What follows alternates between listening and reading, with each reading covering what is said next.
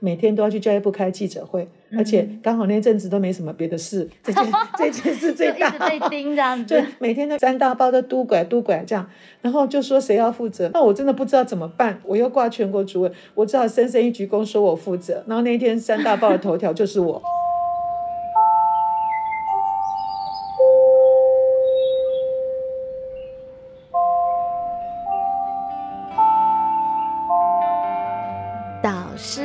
间，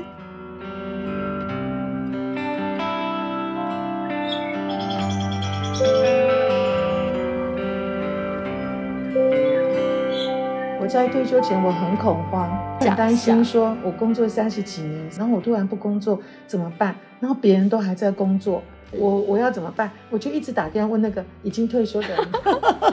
哎，所以校长都蛮习惯求援。对对对，我就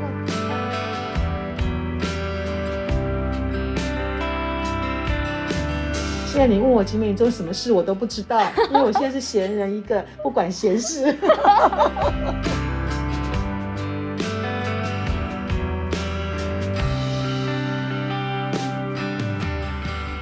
好想畅谈导师时间，今天我们接续着上一集，继续聊聊黄云锦校长的人生故事。这一集呢，我们会聊到作为领导者的担当，还有校长退休之后都玩些什么呢？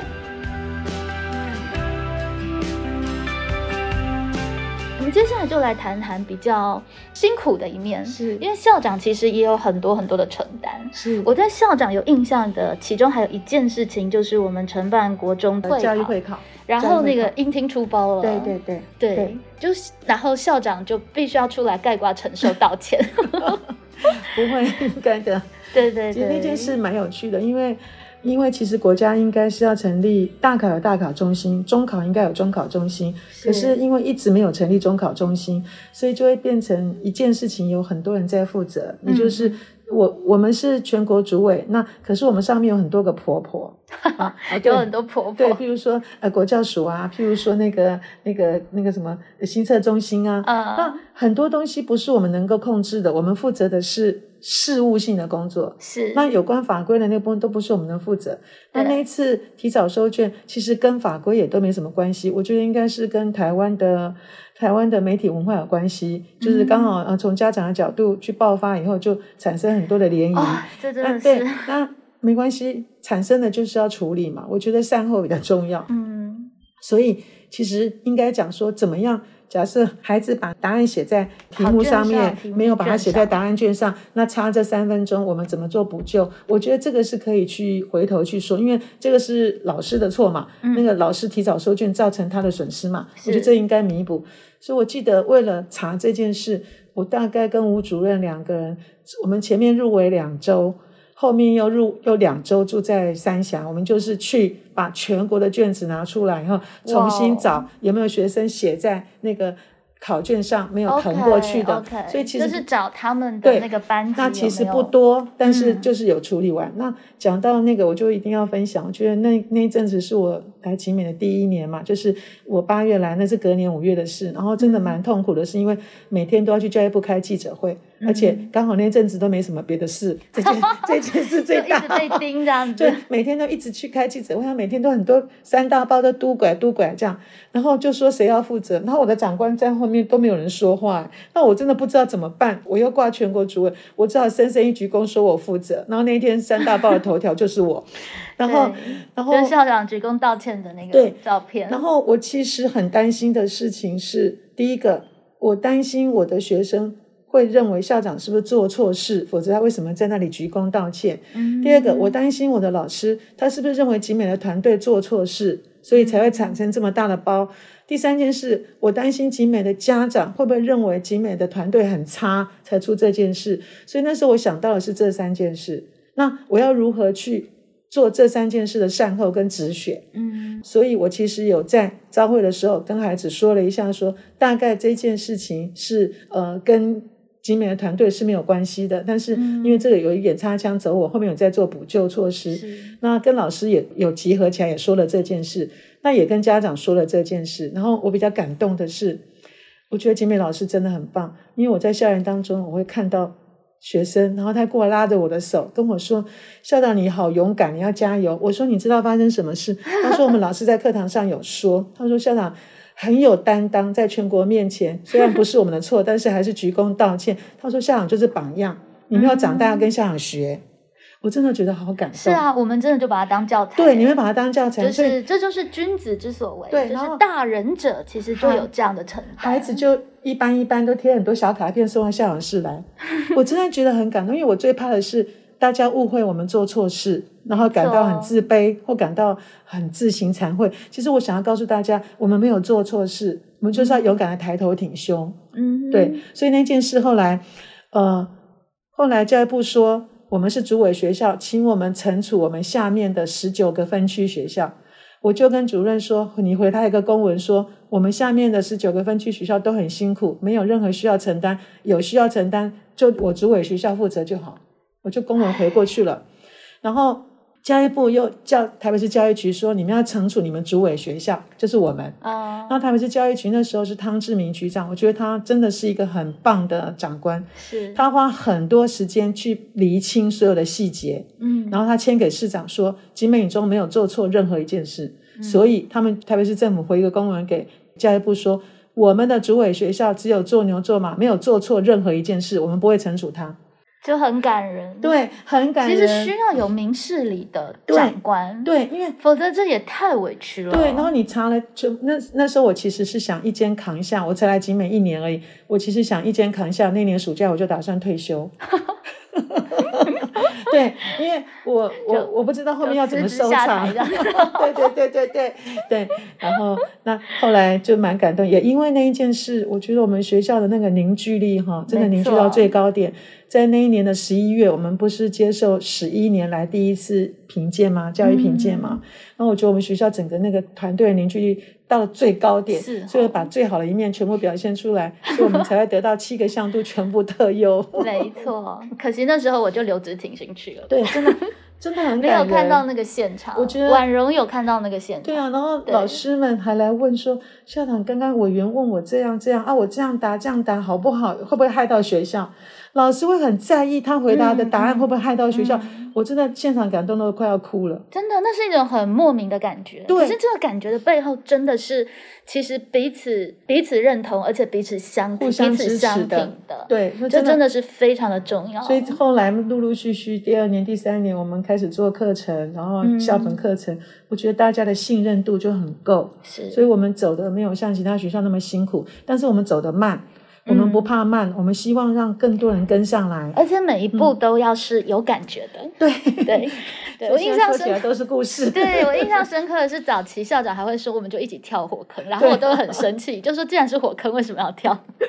对对，后来就越来越好玩。对，没错没错。对，所以其实有的时候遇到一个危机啊，就怎么去处置跟处理，就是转机，然后要找到生机。对，但是真的那个很考验，就是在临时当下，因为措手不及之中，对，你你怎么去抉择，都在一念之间。对，而且有时候你是校长，你就是那个领头的人，你要，对，你真的要静下心来想一想，你要怎么办，否则大家就跟你一团乱，是，对不对？是，所以你需要给自己一点思考的时间，你才不会带错风向。然后就一团乱，所以我其实也有时候会跟就是老师们讨论，我觉得在一零八课刚转型的这段时间，我真的还蛮。觉得景美很幸运的是，就是各处室的主任其实都是相挺的。对，哪怕我们被打一九九九，其实也不用太担心，因为主任会相挺，会。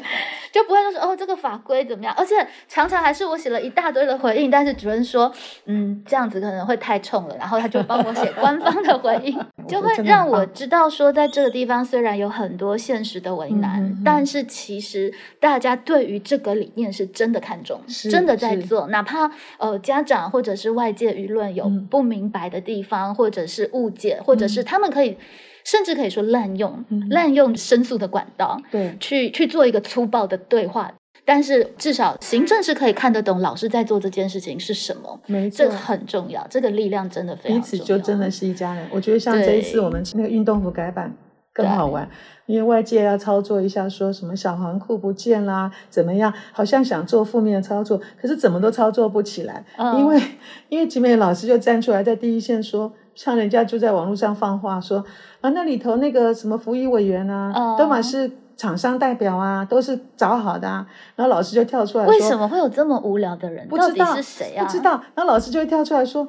不是啊，我就是里头的代表啊，里头没有厂商代表啊。然后，然后就是可以把，因为我们花很多时间，我们大概前后花了三年。包括学生的意见，包括老师的意见，包括家长，前后花了三年，而且真的请专人设计一次又一次，所以大家知道景美女中的呃运动服大改版，对大家知道为什么要改版？因为原本的不实穿，然后不保暖，然后改版之后加上流行的元素，所以其实那个材质是稀罕的。然后它有流行的元素，出比较贴近学生本来就会穿的学生的生活。然后那件外套也非常的有设计感。刚刚我来在网络上看到一个家长说，他的孩子超爱那件外套，连去补习班也穿，出去玩也穿。他说：“我当爸爸的，当妈妈的，我们都想跟你们学校再多订几件自己想穿。”对，就是说大家可以说得出来为什么。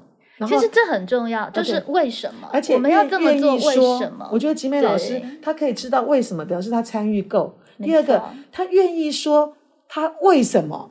对，那别人就闭嘴了，因为你们都不在里头，你凭什么说东说西？对，确实这个学生穿校服的风气好像有好转一点。对，因为我是觉得校服是一个传统，我们绝对不能改变，因为它有它原来设计的理念嘛。但是你这个叫做体育服、运动服嘛，运动服其实在集美也改版过很多次了。早年还有那个彩虹色的，就是有什么粉红色的、蓝色的，就不同不同年级还不同色。会有不习惯，然后会有怀旧感伤。对对对，那没有问题，像。我们家就有小黄裤，我们就放着啊，是我女儿的时代啊，对不对？她就放着，她回来的时候还当成睡裤在穿啊。对啊，那那是不同人家，所以刚进来打扫的学生，我看她穿小黄裤，就知道他不是高一的，因为高一的就不会有那一件。对，其实每一个变革一定都会有非常多的声音，但是每一个变革到底理由是什么？其实在这个时代，不只对学生重要，对老师来说也很重要。对，可以说清楚，对你，你为什么要这么做？还包含我觉得。也还蛮强的一点是我们学校其实盖新大楼，对，那其实。噪音真的有点大，对。但是我觉得学生跟家长也都还算克制的蛮好的，包含老师。有时候我自己上课真的引导的好。对，有时候上课我真的觉得真的有点吵。是对，但是它其实也是一个学习的教材啦，就是是个阵痛期。对，就是你可以让学生知道，当你在身处逆境的时候，你要如何去转变自己的心境等等。对对。可是我觉得其实很重要是在于，包含校长或者是主任会说明清楚为什么这个时候非要有这个噪音。对对，这很重要。所以我有时候觉得主事者不要掩盖事实，也不要怕。因为你就是把事情讲清楚，大家其实都是明理的人。老师是受过高等教育的，他是最明理的，而且有老师去帮你当说客是最容易的。但是首先要说服老师，对，所以 这一点很重要。你讲清楚、说明白，老师就懂了。老师去说服家长跟学生，比校长跟主任去说服家长跟学生容易太多了。真的，真的。而且有一种同舟共济的感觉。我们为的是一个共同的目标。这个大楼又不是校长的，也不是主任的，这大楼是我们全部的人都想要用的。是对啊，所以其实我觉得。也许这一些乱局就考验着每一个学校。的沟通的流畅度，对对，然后以及对于理念是不是本身持守，正因为我们都是持守着玩真的，虽然很辛苦，是，但也因为玩真的，所以那个理路很容易通。没错，它理路不会单薄于只是因为法规就这样规定，对，因为就没办法，教育部就这样要求，就这这就会让人家觉得说，那为什么我们要这么做？对，里面就会有很多的怨怼，那其实就是一个比较不健康的。没错，没错，真的，这个在集美不会发生。我觉得集美老师。整个团队行政都很很能够互相了解跟包容。对啊，这是一个很值得维系的一个传统。真的，真的很好媳妇。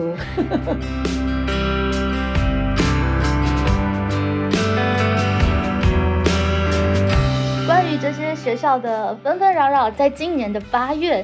校长呢，再舍不得都要放下了。对啊，那刚好我们现在的时间也来到了九月下旬，所以刚好可以来访问一下校长。退休之后跟退休之前，你觉得最大的不同是什么？这个好问题耶！我其实呃。八月一号退休到现在，应该还不到两个月嘛，对不对？嗯然后我常常开玩笑说，我以前上班的时候，八点半在办公室，我一定会准时吃早餐，因为我们通常九点就要开始开会了，对不对？嗯嗯或者巡堂。嗯，然后奇怪嘞，我退休这一两个月，我好像没有办法在八点半吃早餐，我现在常忙到十点半，我都还没吃早餐为餐。什么？然后我就开始在想，为什么？对，您问的很好。奇怪，家里的事情为什么这么多呢？哦，以前都没发现。，对，然后其实我我蛮喜欢阅读，然后我读到一段龙应台说过的话，他说五十岁之后，他给自己立下一个规定吧，或者是一个一个心愿，就是每一个礼拜他都要去一个他没有去过的地方，嗯，嗯但是没有，去过的地方不代表远方，嗯，嗯可能就在近处。习而不察。Yes，就是你家旁边的巷弄，你可能都没有好好的走过。我先生很担心我，他去上班，我一个人在家，然后会不会久了就得了自闭症？然后我就跟他说不会，我把那个龙应台老师的这个句话的精神转换成，我告诉我自己，嗯，我每天一定要穿戴整齐出去一次。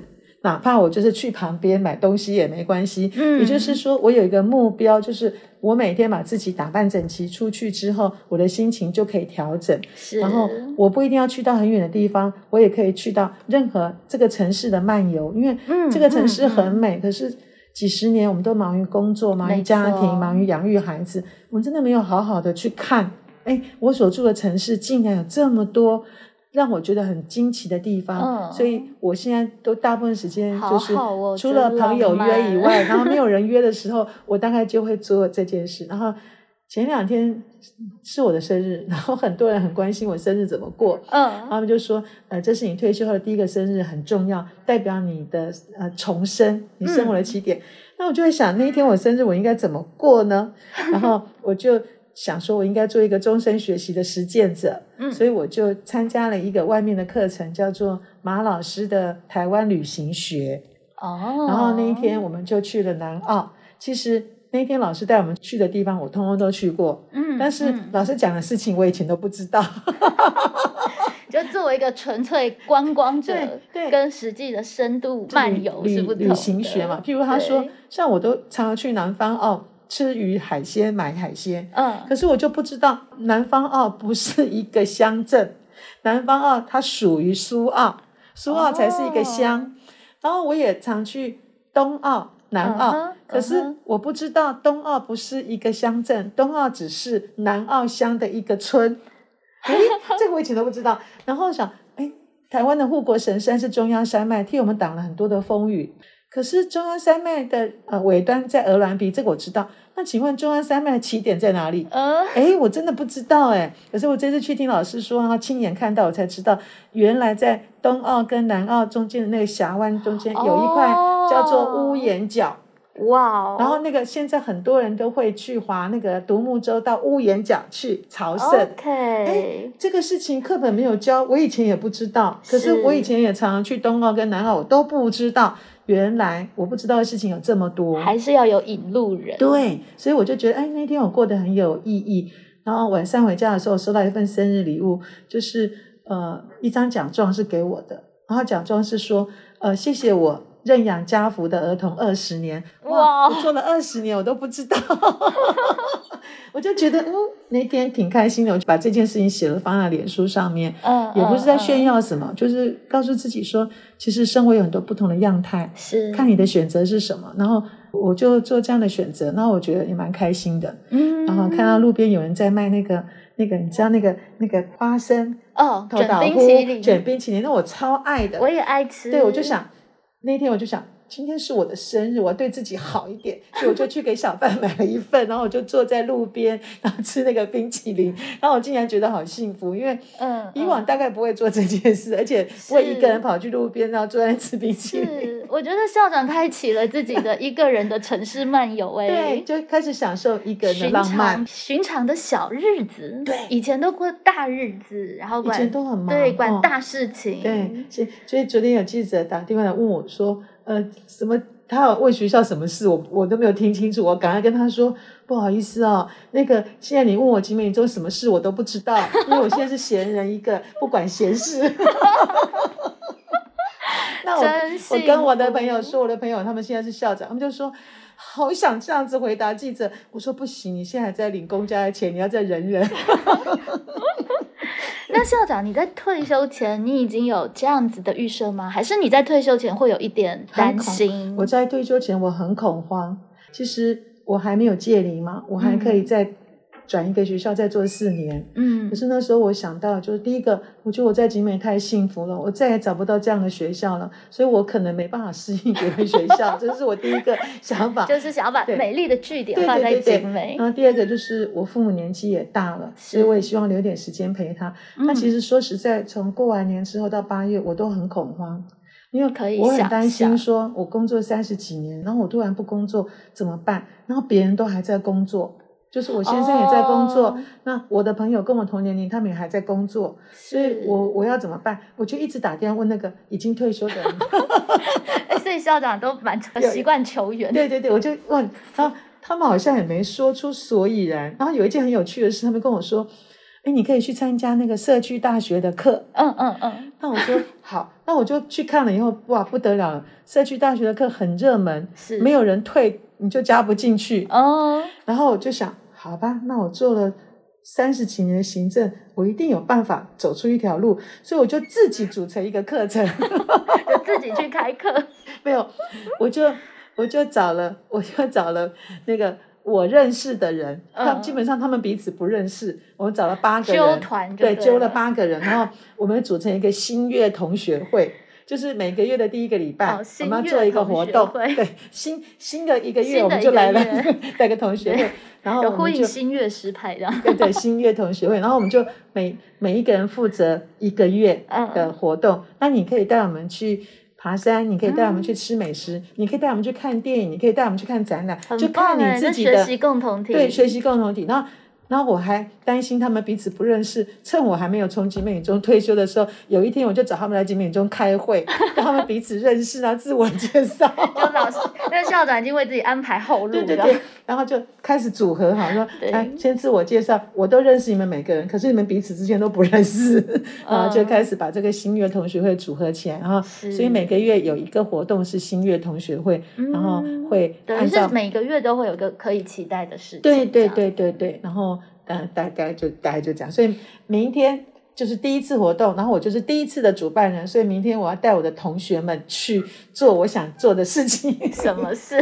嗯，明天我想先带他们去宜兰小旅行，哇！然后我我知道几个小景点还不错，然后也知道一家新开的餐厅。无菜单料理不错，然后我有一个朋友，他有一个小农场，在种那个多肉植物，很疗愈，所以我跟朋友讲好说，我想带我这群同学去他的农场里头玩一玩，对啊，所以然后就这样，的活动都安排好了，对对对对对，对，感觉这样子让人比较不担心退休生活，因为大家想起退休也真的都还蛮。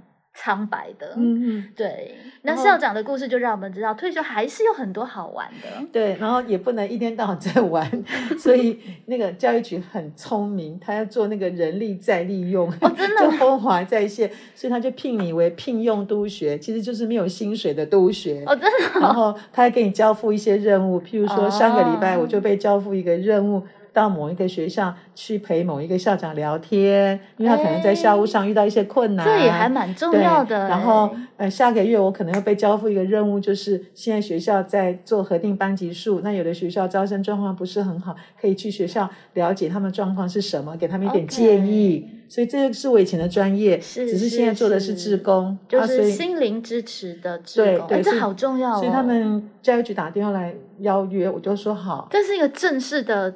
的组织吗？嗯，它就是一个把，就是把。退休的校长，然后觉得你还不错的，他就是变成一个社群，聘聘你当聘用督学，会帮你印，会帮你印那个名片，名片，然后给你那个聘书，但是没有钱啊，对对对，但是 没有钱，对，怎么这么聪明啊？钱不重要，但是你需要一个身份，你才能去学校嘛，对不对？对对你今天走进这个学校，你是谁啊？对不对？而且我觉得这个角色好重要哦，而且这个角色还真的就是要像就是有经验的退休校长来做，对，就是给新进的校长一些那个就觉得有伴，有人。对，然后像我很喜欢说话，所以我有开一门课叫做那个表达的魅力。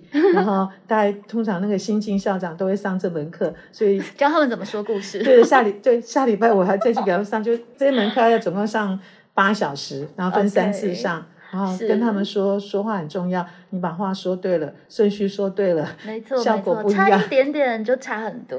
我上次跟他们开玩笑说，你跟人家说有一个北一女的学生，到晚上都到夜总会去打工，然后或者你跟人家说一个夜总会的女生，她家里环境不好，所以她在夜总会上班，但是她白天都偷偷跑去北一女听课，答案是一样的，但是差别很大。其实你看到场景是一样的，是差别很大。这个就是品牌行销啊，这就是价值行销哦，这中文人的专业是是，爱说话嘛？对。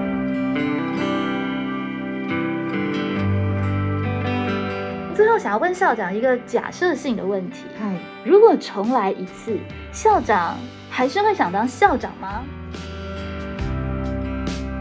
其实如果重来一次，我还是喜欢在教育现场，因为不管他是老师、主任或校长，因为我以前我的职业里头，十五年我在学校，二十二年我在行政单位。就是更早的二十二年，行政单位我我是负责做政策的，所以也许我们做的政策可以影响很多人，可是事实上我们是看不到我们的影响是什么的。嗯嗯，对，然后我在学校我做的政策可能只能会影响一小小，如果我是老师，我影响一个班；是。如果我是主任，可能影响一个一个年级；我是校长，可能影响这个学校。但是我可以看到他立即的反应，嗯嗯，然后我有机会修，成就，对我有修正的机会。，OK，你知道，因为你看不到你的政策执行，你不知道他他怎么样，你就会一路走到底。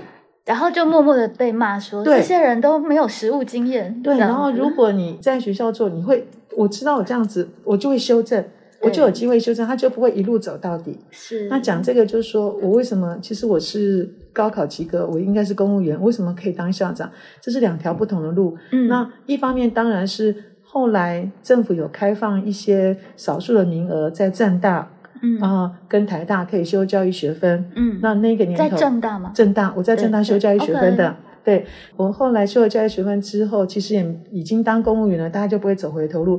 但是有一段时间，我负责规划青少年的休闲设施，就是现在 Y 十七那一栋。嗯嗯嗯里头要做一些休闲设施，可是我其实不了解青少年在想什么，所以有三年的时间，我是到那个高职的夜间部去兼课，我去兼课聘去对没有，就是晚上去兼课。哦晚上跟你自己去一样兼兼课对 OK 对，就是公务员可以兼课嘛，是你晚上去兼课，一个礼拜不要超过四小时就好了嘛，对不对？那我最主要目的是我想了解那个青年的学生，他们田野调查，对他们需要什么，是所以我有三年在教过书，也就是因为那三年、哦加上我有教育学分，所以我才能够走这一条路。不是政府官员是不能走这一条路这是两条不一样本来是没有这样对一个是公务员一个是教育人肉条例 ok 对但那时候校长好像也是蛮特别的是被士林高张 请去当校长对对对对对对对。对 所以缘分也就是这样。然后到学校以后我就开始说其实这到学校的这十五年有很多机会我可以再回任教育机关，然后长官也很赏识我，他们一直想让我回去，可是我都没办法后来回去了。就觉得校长好玩，好玩，然后跟老师一起玩，好好玩。我觉得最可爱的是学生，因为嗯学生好会塞奶，真的。嗯嗯这是景美的优势，对对不对？你知道有有一次有一个学生，他说。校长，你的项链很漂亮，我就跟他说谢谢你喜欢我的项链。然后下面讲一句话，我就不知道怎么回答。他说跟你的项链比起来，我更喜欢的是你，好会撩很人、哦，会撩人，呃，很多很多。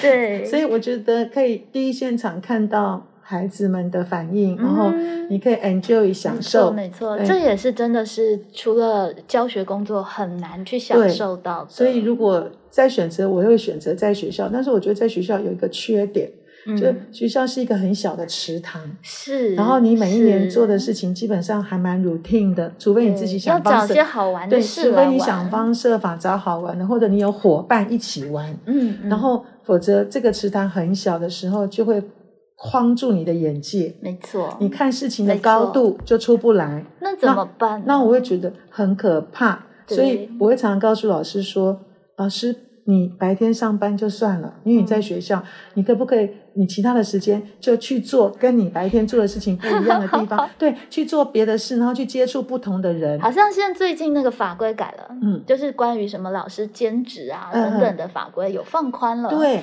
其实这才对啊，因为你把老师都关在学校，老师怎么领导未来的人才？对，他根本没有看到产业啊。对，对啊。所以我就觉得，我就跟老师说，像我自己都说，我我希望我的白天跟我的晚上长得不一样。嗯，就是我白天做的事情，我不希望我晚上再做了。所以晚上有人会办什么校长读书会，对不起，我很偷懒，我都不去。的原因不是我偷懒，是我不想要。那校长都做什么？哎，我觉得刚刚我在。整理那个表达魅力的时候，有一个小小的问卷，他在问这个题目说：当你遇到不同的人跟你聊天的时候，你可不可以马上有很多素材可以讲？嗯嗯，你不可能永远都只跟老师说话。是你坐计程车，你会遇到计程车司机；你去菜市场买菜，你会遇到卖菜的阿上。广度，yes。那你怎么样你的话题有广度？你必须让你你生活这边的材料要变多。所以我都说，我不希望我是一个。纯食者，我希望我是一个杂食者，嗯，就什么我都接触。这确实是这个时代人才需要的。对，你想跟我谈什么，我都可以谈一点。也许我不专精，但是我绝对不会什么都不知道。对，而且都觉得有兴趣，觉得好玩。对，没错。像我在开玩笑说，我的朋友每次他们像我以前带老师出国，他们都很喜欢买名牌，什么 Gucci 啊、阿玛尼啊、什么 Prada。他们问我，我都知道，因为我其实常常去洗头发的时候，我就会看杂志，所以我会知道那个什么款、什么款大概是。所以其实等于是也没有特别做什么，对。但是你遇到的时候就会好奇多看两眼。我就去我去洗头的时候，我就不会带我的书去，我就要看那个那个洗头店的杂志，因为不是独家报道嘛，就是那个时尚杂志，所以我就带他们出国的时候，除了早上去参访。下午还可以带他们去买名牌，然后就问我说，他们就问我说，那你身上提那个包是什么牌？我就跟他说罗贝塔，他说这是什么牌？我说路边摊。他说我不崇信名牌，但是我对名牌有感觉，对我会知道。是，对，所以我的意思是说，我觉得啦，如果老师要解决被困在一个学校的部分，你就要去做跟现在你的工作不一样的，你尽量去接触不同的层面。嗯，如果你做教育，然后你休闲的时候你就不要做教育。你就去做别的行业，或者是去看别的。世界是这样，或者以教育之名去做别的事，比方说我的 podcast 就可以访问各行各业对，然后你就不会只问老师嘛，你会听到不同的故事。哎，为什么这个世界我以前都没有接触过？对，可是如果你不这么做，久了你就真的会变傻。真的，我真的真的在师培，在正大师培，我也非常强调，因为老师真的相对来说是一个还就是跟其他行业比起来，算是相对安逸、稳定、安逸的工作，就是不愁吃穿对的一个行业。他真的。如果没有意识自我精进的话，其实五年你就不敢跟外面的人讲话了。是真的，是真的，没错。的，所以这是我比较担心。我之前从教育局下来，我比较担心的事情。但是因为毕竟我前面看的大风大浪太多了啊，加上我这个人又不乖，我就是跟你说我是杂食，我就喜欢到处玩。然后我也很会玩，我也很会买，我也很会吃。其实老师还有一个非常大的资产，就是学生。对，就是学生毕业了之后，他就是你的眼线啊。没错，就会在各个年龄层、各行各业。对对对，包含我这个 Notion 为什么会弄，是福全告诉我的。对，你要是一个受欢迎的老师，学生愿意回来跟你分享故事。你要集美中的学生就是这样子，所以集美中是一个好学校。对，OK，我们今天好像变成集美女中宣传特 辑。没有了。对，不 过就是真的，真的其实就是它有一些的美善不。尽然是呃，外面看的那样子的什么升学率啊，或者什么东西，我相信每一个学校其实都有比外面大家看到的东西更大的资产。可是那个东西必须要有审美的眼光，把它给诠释出来，是是，否则就会变得很悲伤的，在就是在坊间的新闻上，所有的新闻都是法规法规法规，师生冲突师生冲突，对，这真的是太苍凉太单薄。没错没错。其实我之前一直非常疑惑，为什么有人会想要当校长？因为你会发现，一般的老师都会离校长很远，然后校长就很孤单，尤其去毕业旅行或干嘛，我都觉得校长好可怜哦。就是大家都会离得比较，我有时候都会基于同情，然后就是跟校长啊、跟家长代表在一起。OK OK，对对，因为。老师就是长期在学校里面，对，但校长常常是一个就是外来者空降出来驾到，又要领导大家。我不知道别人为什么要当校长，因为这可能有很多不同的原因，而且呃，毕竟校长在这个社会啊，一定的位阶，嗯所以会得到别人的青睐或眼光或羡慕，或者是光宗耀祖。I don't know，我不知道。但是我自己只是觉得说，如果我有机会做这一个位置的时候，我掌握到一些资源，我绝对不能乱做。我绝对不可以伤天害理，因为 因为这是老天爷选中我给我的这个任务，我会认为这是任务不是荣耀。就是我要接受这个任务，所以我必须要完成它，我才能够心安理得睡得着觉。这是我的想法。那第二点，的确，一般不要讲校长，我们在机关也是一样，我们大家都不太喜欢跟长官在一起，不是不喜欢长官，是不喜欢那个位阶。对，那其实很早我就知道这件事，我是高考及格，我也知道我很快就会当长官，所以我是一直在想说，我要怎么样让别人觉得我不像长官就是您刚刚讲的接地气，就是是在工作上的要求我是长官没有错，但是在生活上我可不可以不是你的长官那个感觉？像我以前当科长的时候。我们办公室大概就差不多十个同仁，嗯然后负责全台北市的高职业务。然后我们办公室有一张桌子，那我们我们就会去形塑一个文化说，我们中午的时候大家把自己的午餐一起拿到那个桌子上来吃。那这个时候我可能就买一点东西给大家一起吃，那或者是有人生日我们就一起庆生。那愿意做的做，没有强迫，那就变成刻意去对营造那对，那我一直都是用家的感觉在营造，不管我是在行政单位还是在学校，学校是一个很大的家。我以前在行政单位负责一个科，是一个很小的家。是可是我就很想告诉大家，我们就是家人，有事我们就要一起那。校长在过程当中会有感受吗？比方说，像我一开始当老师的时候，嗯我真的觉得其实光是老师的身份跟学生就已经有一个、对有个位阶。然后我曾经因为学生没有邀请我玩小天使小主人游戏，我就很难过，你知道吗？然后我我先生才跟我说，你自己也不会邀你的老师玩小天使小主人。对，就是我走过那个，就是自己常常玻璃心的那个感受。那校长刚当校长的时候，会有这种感觉吗我觉得还好，因为你要坐在某个位置上，你就必须把你自己的玻璃心放到最低。是就像你当老师，你就一定要把你的玻璃心藏起来，是因为对孩子来讲，你他不是故意的，他不是故意的，你就是跟他不一样的，所以你不能是玻璃心。那慢慢的，我说觉得说，我们大人觉得习以为常的事，对孩子来讲，他没有从来没有想过。对你知道我的意思吗？对比如说，哎，孩子会跟我说，呃，他很喜欢我啊，什么什么。嗯那对他就是嘴巴跟我说他很喜欢我，写卡片给我说我很喜欢我，对不对对？但是你就不要期望说，哎，他可能请你吃饭啊，他可能对买礼物送你啊转身。其实就违违反校规了。对他转身就违反校规了，对，但是他当下是真诚的，只是是他做的事情跟你的期望不一样。我只能说，在工作场域，我尽量把我遇到的每一个人都当成是我的家人，然后我对自己有个期许是：现在我是同事，我希望我们离开之后，我们是永远的朋友，而不是不认识。嗯，哦，对，所以这就可以说到校长的特殊的仪式，就是你都会送老师们苹果。这个仪式又是怎么来的呢？因为其实呃平安很重要，然后苹果也很营养嘛，对不对？然后很好笑，你们一定不知道，我不敢吃苹果。因为 结果那个我苹果商想对说你应该很爱吃苹果，我曾经常去削买苹果，不小心把微血管那个切掉，缝了七针，血哇喷的到处都是。这是我念大学的时候的事，所以从那以后我不敢吃苹果，因为只要我听到人家咬苹果或削苹果，我都全全身起鸡皮疙真瘩。假的？真的，所以我其实不敢吃苹果的。我记得有一次你们国文科在我生日的时候送了我一盒苹果，然后我就把它放着当成别人的生日礼物。对，但是所以 我只是想说，对，第一个是苹果代表平安，第二个苹果呃就是健康嘛，然后也很有喜气。那我其实想代表就是我是这个学校的校长，就是这个学校的大家长。这个家里头有人生日，然后我对他表示关怀，告诉他说我祝福你，我在关心你，然后我希望你把这个关心的情关心到学生身上。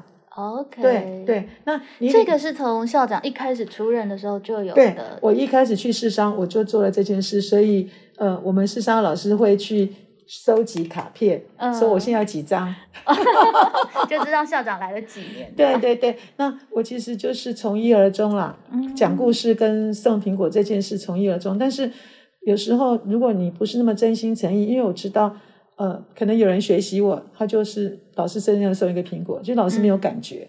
因为苹果很容易买的嘛，对，或者他很忙的时候，他就叫工友拿去送，他老师也没有感觉。其实我想要建立的是情感，就是是我希望透过这个苹果给你的时候，我跟你有机会聊两句，是，然后我有机会写一些卡片跟你说一些我想对你说的话，嗯然后或者是最近你有什么事，我想多关怀你一下。那今天也是因为我要当校长才需要这这件事，对不对？因为我是代表学校关心你，我代表这个大家长来关心你，让你觉得在这个家庭里头有感受到温暖，是就是这样。但是如果你做不到，你只是一样画葫芦的话，那我就有时候这个就适得其其反。形而忘其神。Yes，对 yes，就是这样。没错，就是它其实是一个仪式，但是礼云礼云，玉帛云乎哉。没错，可是重要的是那个感受，因为有很多校长，他给老师的卡片就是事先印好了，他签一个名。我老实告诉你，我收到这反而种卡片，我都是丢到垃圾桶，因为我觉得没有意义。你的卡片跟我的卡片长得一模一样，对不对？因为上面的字但是这要。花蛮多时间的耶。可等于是是校长其实有把这个小事排进你有的行程里，我每一个礼拜变成，是一件重要的对事。我我都不是叫别人送苹果来，我每个礼拜都自己去市场买这个礼拜要来苹果。他一定以为你很爱吃苹果。对 然后我一定这礼拜我就会把老师哪谁生日，我就有空我就慢慢写。那我有时候也想，平常也没有时间哈啦，我也想跟你说的话写在卡片里头。嗯也许有时候你做了一些什么事让我觉得很感动，是，那我想让你知道我看到了。嗯，然后我就我记得有一次我跟一个老师说，我说我跟他不是很熟，但是他生日卡片我跟他说。我昨天哦，在那个那个回廊的楼梯间听到两个女生的对话，她们就说快点快点，赶快上课了，然后就要用跑的。他说哦，因为那个某某老师哦，他上课非常有趣，如果少听一分钟都很可惜。哇，对，然后我就想哇，我一定要把这件事告诉那个老师。是是是，当那个老师知道这件事的时候，他一定会受到鼓励。没错，他觉得有学生那么喜欢听他上课，他下次一定他再怎么样他都不会迟到，对不对？就像导师都要把那个周记里面学生说的哪个科任老师的小鼓励给老师知道。对啊，所以我们只是当蜜蜂一样传接这个这个东西。不是为了我要赢得你的友谊，我只是让想让你知道你做的事情学生看到了，学生很喜欢，嗯然后你做的事情很有意义，对就这样而已。但是其实真的就必须要注意到这些细节，对才有素材可以写。嗯对对对，所以 如果一直都忙着大的事情，就不会注意到这些小细节。不会啊，我跟你讲对还是会的。我记得有一次，因为我在校园当中看到落叶掉在路上，我都会把它移开。嗯，但是如果我看到学生在我前面，我一定会请学生帮我把它移开。是，对，然后有时候其实学生是在我后面的，我是没有看到，但是他看到我把树叶移开，然后他回去告诉他妈妈，校长怕我们跌倒，他还蹲下去把树叶移开。哦，你说那个椰子叶 嘛？对，因为他在路中间会挡路，对。所以通常我看到我会把它移开，但是我前面如果有学生，我就会训机会练学教育生说：“同学，你帮我一个忙好不好？把这个移开，这样别的同学就不会跌倒。”没错。可是有时候他在我背后，所以我没有看到他。他看到的是我蹲下去把树叶移开，就这么小小的一件事情。对啊，其实反而动人的是在这一些小画面的地方。对，那你的用心只是希望第一个安全的问题，第二个对如果有学生在，我也希望能够让他理解说，我们把这件事情做了以后是给别人方便。嗯，是，所以很多的感受其实都是这样子慢慢堆叠，很多的情感都是慢慢的堆叠。没错所以必须说校长你有成功喽，因为后来我们还是变成好朋友。对，有了有了，我在这个对我们今天访好朋友。对对对，然后今天的访谈就完全是一个非常不官方、非正式的访谈。对对就代表我们这八年来的整个互动，其实并不是定义在校长、老师这样子我们就是同事，我们是家人。对，嗯所以嗯今天很开心。真的邀请到了黄云锦校长，然后嗯在我们好想畅谈的节目 录了教学今天谈的国文谈的很少。